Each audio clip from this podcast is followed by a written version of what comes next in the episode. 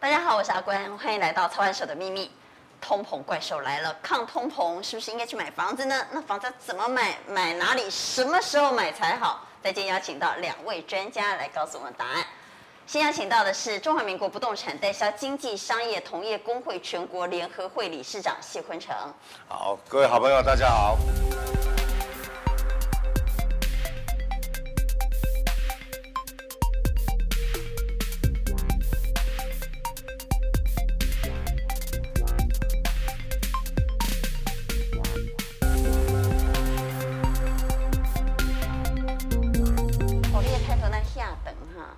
不老高级的李龙莲哈，邀请到政治大学地震系教授林左玉林教授。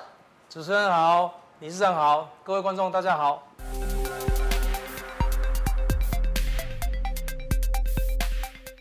现在南部到底有多热？中南部、嗯、应该这样讲，我们在北部比较没有感受到那种热度。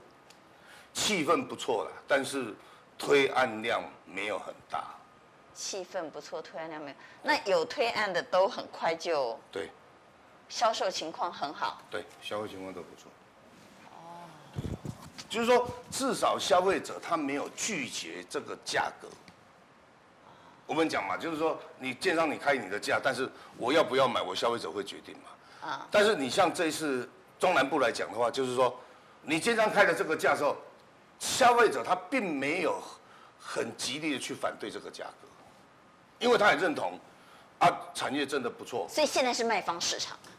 对，偏向是安内吗？偏向偏向卖方，比较偏向卖方市场。但是我要补充哈，就是刚刚理事长说，北部建商为什么会南中南部裂地啊？还有一个问题是，原因啊是北部买不到，北部北部没有土地了，没有土地了，对，北部买不到啊，他还是要继续的生产嘛，生存对不对？养着这这样子一个公司啊，就是就去南下。那当然也有南部的建商上来的。啊，好，他要他要多角化嘛，好扩扩展他，好，那另外一个刚刚主持人在问说中中部啊哈台中啊哈，除了环状线之外的这个啊重划区之外，还有一个加持啊，就是捷运的通车啊，它也是非常重要的利多啊。哎，捷运在台中对房价的帮助大不大？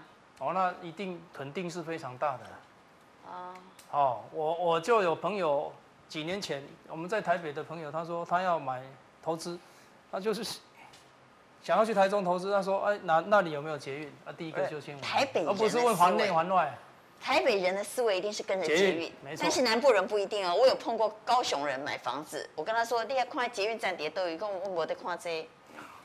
所以南部人对捷运的买房子、看捷运的这种观点，跟台北人是完全不同的。时间那边高，时间没高。”台北人一定是没出第一件先看，因为他们还没有，然后开始找站，对不对？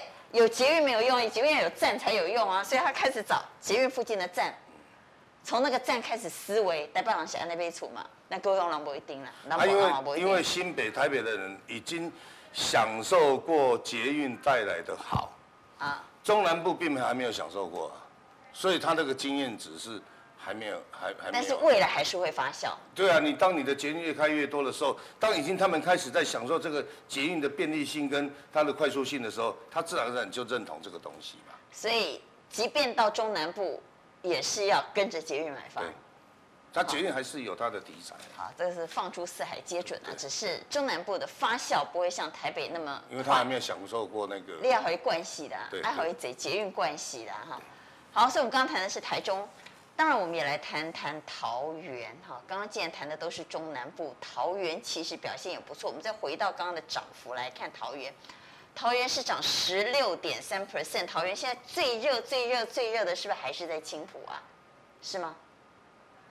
刚是还是有保卫所在取代青埔的地位？我觉得桃园还没有开始。桃园涨那么多了，还没有开始。那个青浦现在我听说已经有看到四了呢。后面哦，还有一个航空城哦。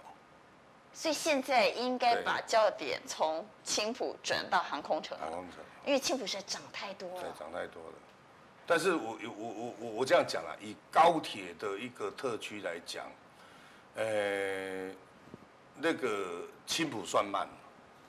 青埔刚开始的时候涨过一波嘛。对，后来停了之后，这一波才又上来嘛，嗯，就跟着上来嘛，对不对？所以，但是青埔那边还有一个最大的利多，就是它的航空城哦，那航空城是有史以来最大的一个一个一个一个一个重划区哦。然后应该是在再过几年，它应该会。那如果是着眼航空城的利多，在桃园应该怎么制产？应该找什么地点？因为航空城好大哎。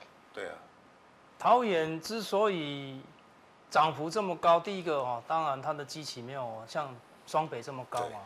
这也造就为什么很多的北部的年轻人、双北的年轻人，他不买双北而跑到桃园自产。新移民。就是很多年前脱北脱脱北脱北脱北。了啊脱北，那但是他脱北他不会拖到高雄去或者是台南台中，啊你桃园你第一个他本来就有火车就可以直接来台北工作，他哎牺牲这个交通的时间，哎后来又有桃捷，这个桃捷一通车之后啊哇整个的台北双北的部分的区域已经被桃园所取代，机场捷运。机场捷运就是桃园捷运等等这些沿线，那他就住在桃园就好了，好，或者是我们这边原来台北市买不起的的年轻人，那他也可以搬去那边，就来这边工作。也就是说，他的工作地点假如是在台北车站附近，他就不一定要住在文山区啊。对，哦，像我住在文山区，他住在文山区，可能啊交通时间还比住在桃姐旁边还要。更久，这个某一某一些部分的台北的区域就被取代性了。但是一个房地产，它要长得扎实，还是它本身要有产业？总不能去买的人都是到台北来上班的。所以，我们刚刚谈到航空城，航空城是未来可以期待，因为这里头会有非常多的产业进驻嘛，哈。那航空城那么大，开放的时间、开发的时间拖了那么久。这个利多什么时候会开始在房价上反映，或者是会比较大的反应会在什么时候？其实应该这样讲，就是说，既然它已经有这样子，对，但是我我我我想哦，不管任何一个产业的一个从化区也好，或者是城市的从化区也好的哈，就像我们现在在讲那个高雄一样嘛，高雄宣布五清要给台积电的时候，你你知道它是几年后的事情吗？它是六年后才会生产，它是六年后才会建厂完成。嗯，可是你看六年后建厂完成来讲的话，它现这个现在这个题材已经开始了。那航空城现在已经开始了？因为他已经开始在弄了。哦。他听说也是大概也是应该也是四五年后五六年。那要买哪里？航空城？啊。周边那么大。我觉得现在目前来讲，大概最热的就是青浦嘛。还是青浦，当然还是青埔。对啊，不然你就要买到桃园市区嘛。但是桃园有一个，刚刚教授讲的非常好的，我觉得很多脱北者来讲的话，几乎都跑到桃园了。我我我以前很多朋友几乎都住在新北的，现在几乎去住到桃园去。桃园去的啊，有的是有的有有有的到林口啊，有的到林口台地去啊。林口你现在 A 七来讲的话，也也是很热啊。你看 A 七现在已经卖到三十五块四十了嘛？对。我再补充主持人刚刚所讲的产业的重要性，因为你有产业，你才有工作机会，才有所得嘛，对不对？才长得扎实嘛。我有一个学生啊，哈，在职的学生，他是台北人，台北有房子，但是他在桃园工作，他在桃园的地政局工作。哎，那你觉得他要住哪里？住桃园。一带八个厝，租人去桃园买房子。就用台北的房子的租金，还在那边缴房贷，还有剩，啊，他又有工作，啊，就就住在桃园，以台北的房子来养桃园的房子，还有剩啊，这不是两全其美吗？所以，他脱北，这些人脱北不是没有原因，他是精算过的，他没有必要住在这么高贵的地段，啊，假如有产业的话，哎，阿关你讲的是太对了。桃园一定会在持续的在加温，因为不可能一直靠在台北工作对对对，很悠闲嘛。对对。如果桃园本身有就业、有产业，对，就能够像老师说的，吸引很多本来住在台北的人，我就去。而且我们这样算算是划算的，我把我原来台北的房子出租，那台北的房子养桃园的房子还有剩，对，还有剩哦。对。那那日子多快活。有啊，像就不用变乌奴啦哈。因为我的房贷拿房租去缴，我还有剩，还可以拿来花。大概十年左右哈。有一阵子炒一个话题很熟，就是台北已经到了每平要两百万嘛，嗯，台中的豪宅一平不到四十万嘛，嗯，我把台北的房子卖掉啊，换台中，换台中，再来就是我每天我把房子买在台中，我每天坐高铁，或者是我需要的时候我再坐高铁上来以后，我都划得来。所以现在有了高铁之后。对，其实买房的思维也一直在被改变。有捷运以后，他整个思维都改变了。好，我们也来听颜炳立谈，到底什么样的因素支撑房价一直遇小不易呢？价量买气决定市场，各位，这个价，这个价我说过，它没有全面性的失控，价都是有涨有涨，我们承认是有涨，它是温和的涨。嗯，我刚刚讲说，当你是现在是蛋白区为什么会涨？因为蛋白区的土地是被追逐的。我说这个市场里面，记住，房地产市场的灵魂是什么？房地产市场灵魂是什么？是土地，土地是房地产市场灵魂。假设灵魂是活跃的，房市就乐观。房市乐观，房价持稳。房市应该让它乐观，别是应该别它别悲观嘛。你不要给我信个戏演员呐？难道还要在恒大地产在台湾重演吗？别比赛啊！所以，我跟这个政府是脑袋瓜很清楚的。该跌起来了，四根柱撑住房价。我们再来看一下这个东西，房价会不会下来？资金多的还是多？资金多不多就很简单，一块银行定存得了嘛。资金要是很少的话，银行定存拉高了，放款利息拉高了。资金是多的，因为它还是很低嘛。我我一直觉得说，这个所有的东西，全世界东西的变化里面呢，都是 QE 惹的祸。那起码开始在收干摊子。啊、美国开始要收了啊。那第一个是资金多了，第二个是利率。我我说那个这个这个房价只要是像这样的话，它四根柱撑住嘛。第一个是资金，资金的配表，所以没那个。第二个是什么？利率，利率还是低嘛。所以这两个撑，这两个已经把这个价格撑到这样，没低啊，这这这不会掉了。那这里恭喜恭喜我认为是有很多量爆出来。我说过这个满足点、临界点。假如说今天刚性的需求买到饱了，你推那么多，每个人都推了推了几几百亿的案子都在蛋白区，请问家卖给谁？谁买？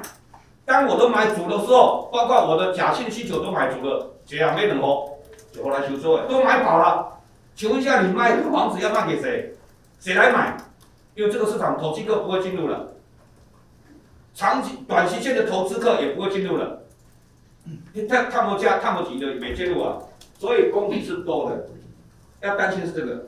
供需决定价格，那需求呢，只有在刚性跟加少部分的可能长期性的投资的。避险，所以当你发现说有两根柱撑住，代表房价不会掉，然后呢，供给有供给多嘛，所以它会把它拉下来，可是我这个需求呢，我就顶住了，杀跌顶住。房价你说怎么掉？好，听严炳律的说法是，房价应该是遇小不易，应该是掉不下来了哈。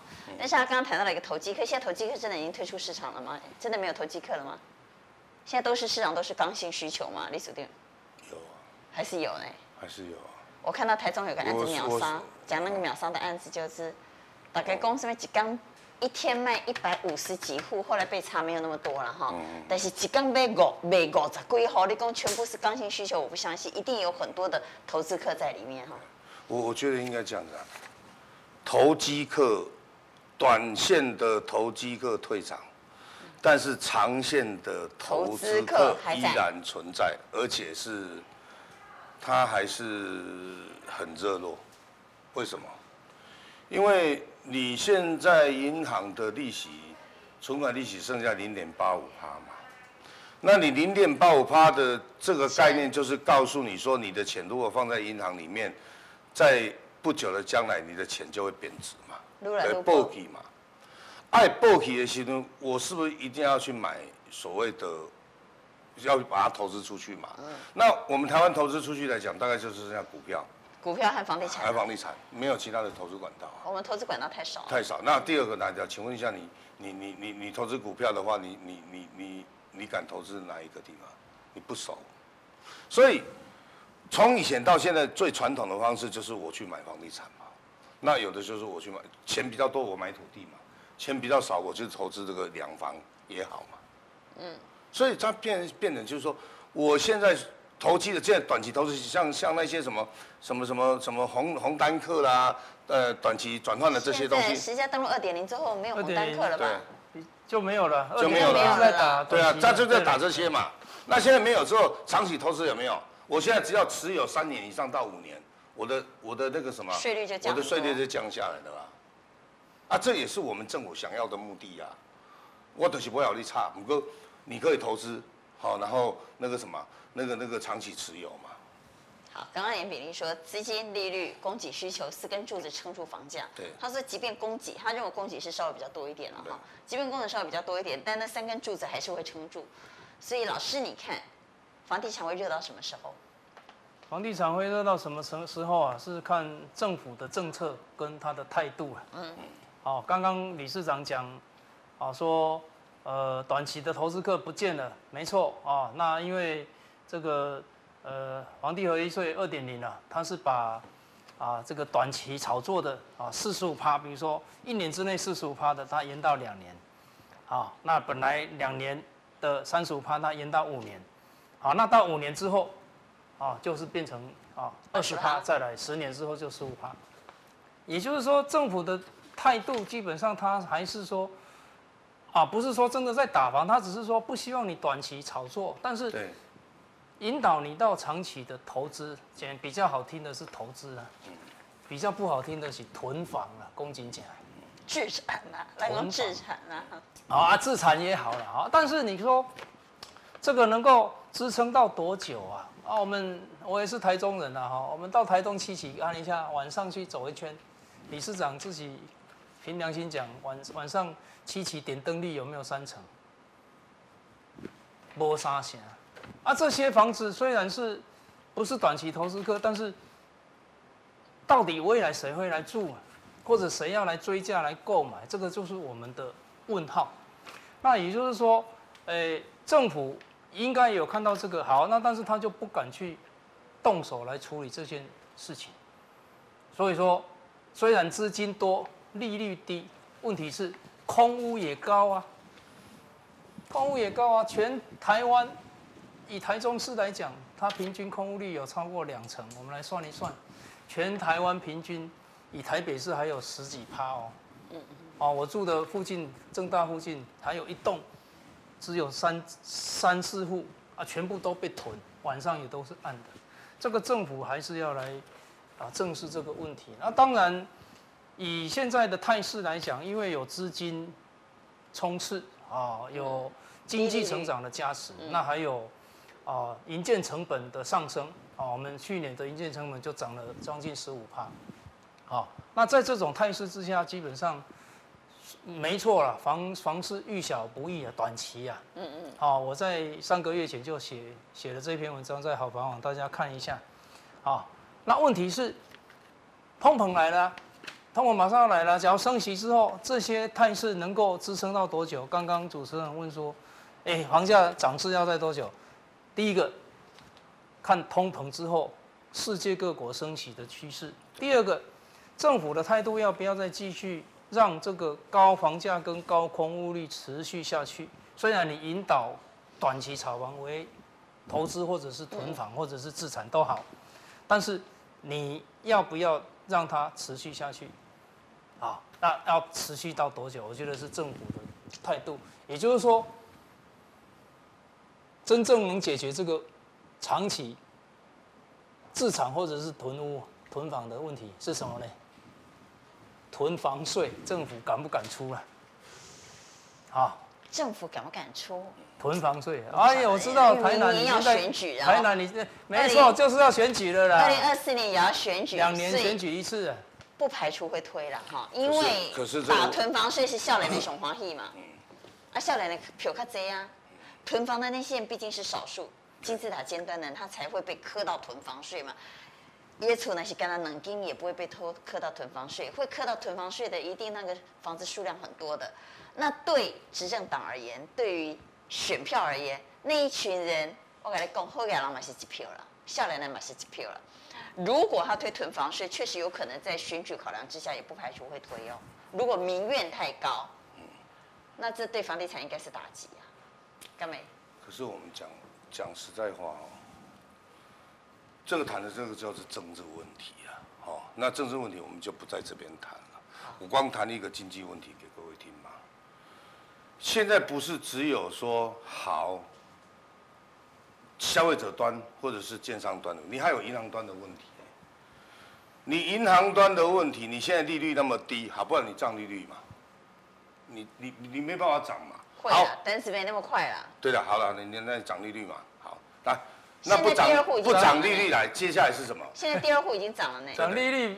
涨利率不是说涨不涨的问题，是世界性的问题。世界涨，我们台湾但是现在已经涨了，因为现在对选择性信用管制之后，世界在涨了，全世全球都在涨了呢。那能涨多少？来，十年你要让来让你三年的时间，你会涨多少？嘿嘿，你还不知道啊，通膨的压力啊，你要涨涨五趴还有可能。所以听起来，教授不建议在这个时候买房子，但是理事长认为。应该要买，不是？你哪个意见？我我我我们我我们这样，我们这样讲，不建议我们这样，我我们这样讲，要小心一点，要小心的，对对对。来，我们讲比较快嘛。贷款贷不出去，是谁先倒？银行先倒。贷款贷不出去，银行不会倒啊？怎么可能不会倒？是你还不出钱来，银行才会倒。我跟你讲，现在的消费者他，我跟你讲，你你利率来有没有办法像像教授讲的话讲那么快？这不是。我们在这边讲，或者是央行说涨不涨就能够不涨的问题是，它现在是一点五嘛，通膨的压力，那涨一倍是三趴嘛，那够多了吧？美国的通膨五趴，那定存利率要几趴？你看，啊，他你看美国敢不敢涨？它慢慢就要涨了，它已经宣布下个月要涨了，那我们就看它涨多少。看它涨多少嘛？但是要看疫情，对，结果的。因为这种东西是这样子，我我觉得就是说。我们实事求是啦，哈，我们还是回到市场来谈谈这个东西啦。啊要去谈谈政治的东西，那个、那个、那个，这个就没有办法谈了。为什么？因为你的房地产市场就是这个样子嘛，你的交通就已经到那边的，你的产业就到那边的，你、你、你的经济人口就到那边的。你叫他不，那理事长，你认为你叫他不消费，那理事长，你认为会热到什么时候？因为刚刚教授说他比较担心的是通膨的停滞性通膨的反扑嘛，哈。但是我我我想这这通膨这个东西几乎每年都有在谈，嗯、这十年都有在谈。那你觉得会热到什么时候？因为现在确实很热。我我我觉得是这样子的哈，以台湾目前来讲的话，这样的产业状况跟这样子的一个那个什么的经济状况来讲的话。因为不是这百行百业，不是只有房地产这样东西而已呢。嗯，对不对？你包括有有汽车业，你有包括有其他的食衣住行娱乐这个产业，大这个产业都在。那那不是只有针对房地产的部分来讲，我们觉得说哦应该去担心。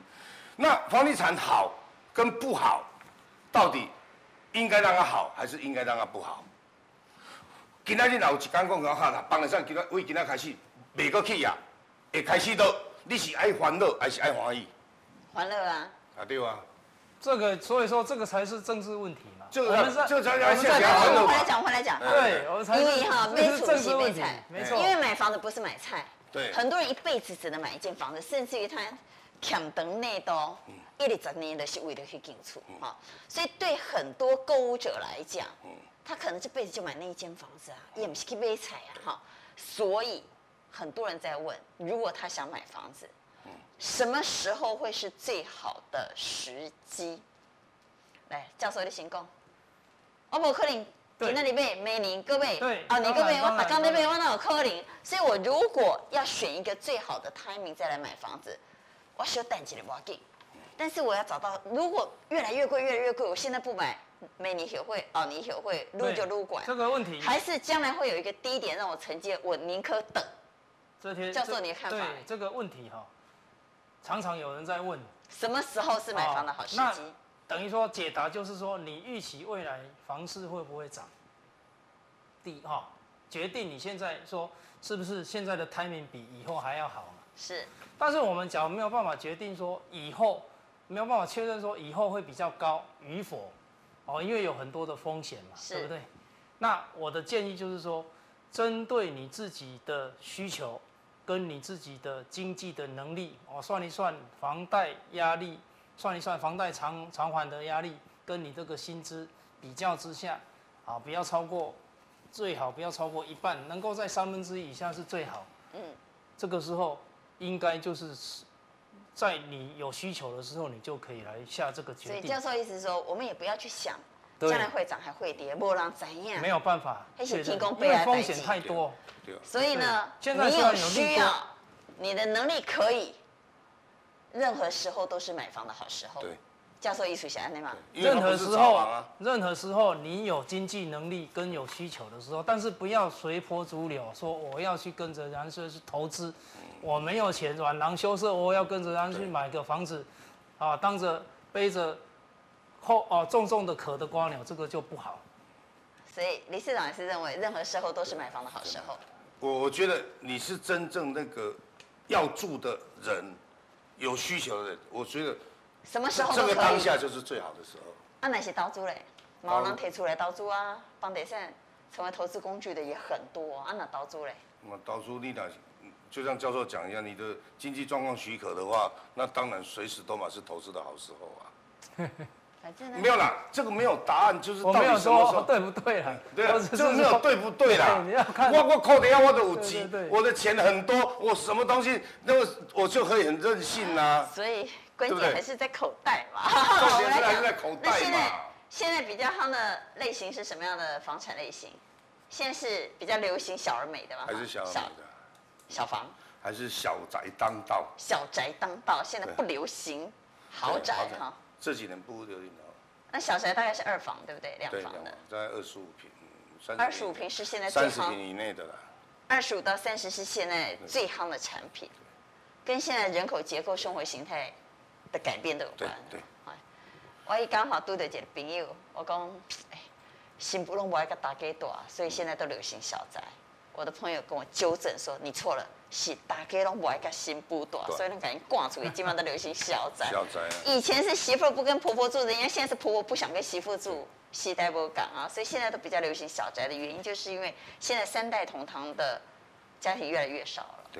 啊，所以现在年轻人独立生活，宁愿买两户，大家住对面。对，嗯，他们到这会了哈。对对，这是这是台湾疫情不是那么严重的趋势啊。我讲一下国际的趋势哈，就是疫情严重，比如说很多的国家，他发现我上下楼，它这个连通的这个排气孔，比如说电梯也好，或者是这个呃厕浴卫浴啊。哎，它可能这个病毒会因此而传染，啊，所以有很多这种高密度的住宅，就搬出去住低密度的或者是透天的，国际之间有这个趋势，也有这个趋势，对，因为疫情病啊，它避免说哎受到别人大家都到这会风险修管。好，第二个趋势我们也来谈一谈，除了现在的房产类型呢流行小宅化之外呢，现在买房子。观众朋友，一前买厝一定要抬给对不？今麦你想要抬给，想拿着关刀去杀的时代恐怕已经不在了，因为现在很多预售屋据说开始退不二价哈，这是匪夷所思。我跟你讲，我连去菜市啊买菜嘛，小港讲起来，敢不是？卖讲讲抬价啦，哎呀，头家上节长啊，上节还那金，这是台湾人的消费习惯。那买房子动辄是上千万呢，无抬价。消费者有办法接受吗？因为你实价二点零已经实施了，七月要实施了，然后你这个月卖成交，你下个月在电脑上就看得很清楚了，所以你不能再操作那个 discount 啊。你在操作 discount 的时候，问题是消费者习惯吗？他可以接受说他今天买一个他改几百万上千万的房子，你不会回台给一个？没有没有，他转转换就是他的他的那个什么溢价的空间变少嘛。因为还是要给他溢价，还是有溢价，就是一个，比如说你你你你你早鸟专案或者怎么样，你你什么时候之前来，我可能优惠你什么东西，或者送你什么东西嘛？为什么？因为你十价二点零之后，你登录上去，几乎你在上面看得很清楚，你的价格落差如果太大的话，哎，那个客人会受不了哎。所以现在价格越来越透明了，就越来越透明了。它已经这些预售市场，对，不二价是一个现在正在流行的趋势，对。消费者要习惯，要习惯，他不要再拿过去买房子的经验讲，我青菜你去一定爱抬价，爱抬偌济偌济，对，迄时代无共啊了哈。因为你这个月卖的，下个月都在电脑上看得到。事实上，不二价很多早期就有很多建商在推了，但是但是推不太动，不一定能够推得动，哦，因为顾客就会有这种杀价的心理，没错。嗯，好，那而且啊，哈，你假如短期之内没有真正的用这个固定的价格卖出去的话，以后景气不好，你很难降价；景气好，你很难涨价。嗯。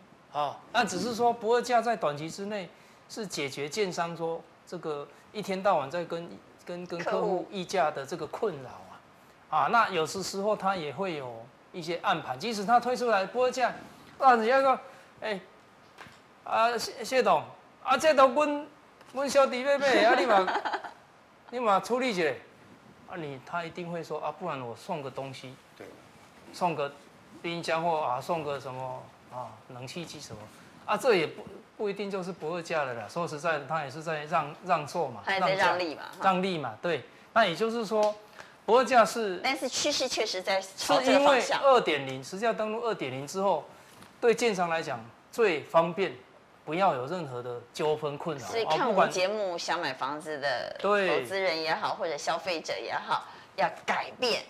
买房子习惯，不要以为现在去可以大杀价，基本上时代已经无法倒。他也不敢让你杀，因为杀下去的话，你同样的。那之前买的，以前买的，之前买的人比你贵那么多，一块给你们调起来。对，一给你买买的较贵气啦，省得跟你在那边协商，或者是上面啊官方来稽查嘛。啊，好，所以这是新的销售趋势，我们也要习惯。最后，我们来谈谈这一次的央行选择性信用管制。这次又再度祭出打炒房措施了啊！那这次是，你只要是第二户，它就缩紧，不管是宽限期没有了，还是贷款的利率提高了。简单来说，就是放款没有像过去弹性那么大了。这对市场有打击到吗？要么你顶公婆，有钱的还是有钱的，真的口袋决定一切吧。真的，老师呢？我认为哈，这个也是这招有没有效？拍拍苍蝇而已啦，甚至挥一挥挥一挥蚊子的。因为我要买房子自住的人，我不一定会 care 他的宽限期，对，我就是要缴房贷嘛。好，那你说你说利率调整，它只是调整零点二趴，对，那个万万电五港，那所以说他是。做做样子的啊，那可能说好吧，我有做了，我是。表示说我确实有在降温啊。我有在做，哎啊，但是，他原则上目标就是刚刚严敏丽在讲的，啊，他就是希望你炒房的短期炒房的不要再来晚了，不要再炒我了。因为会用宽限期，很多都是投资客。投投资客嘛，对了。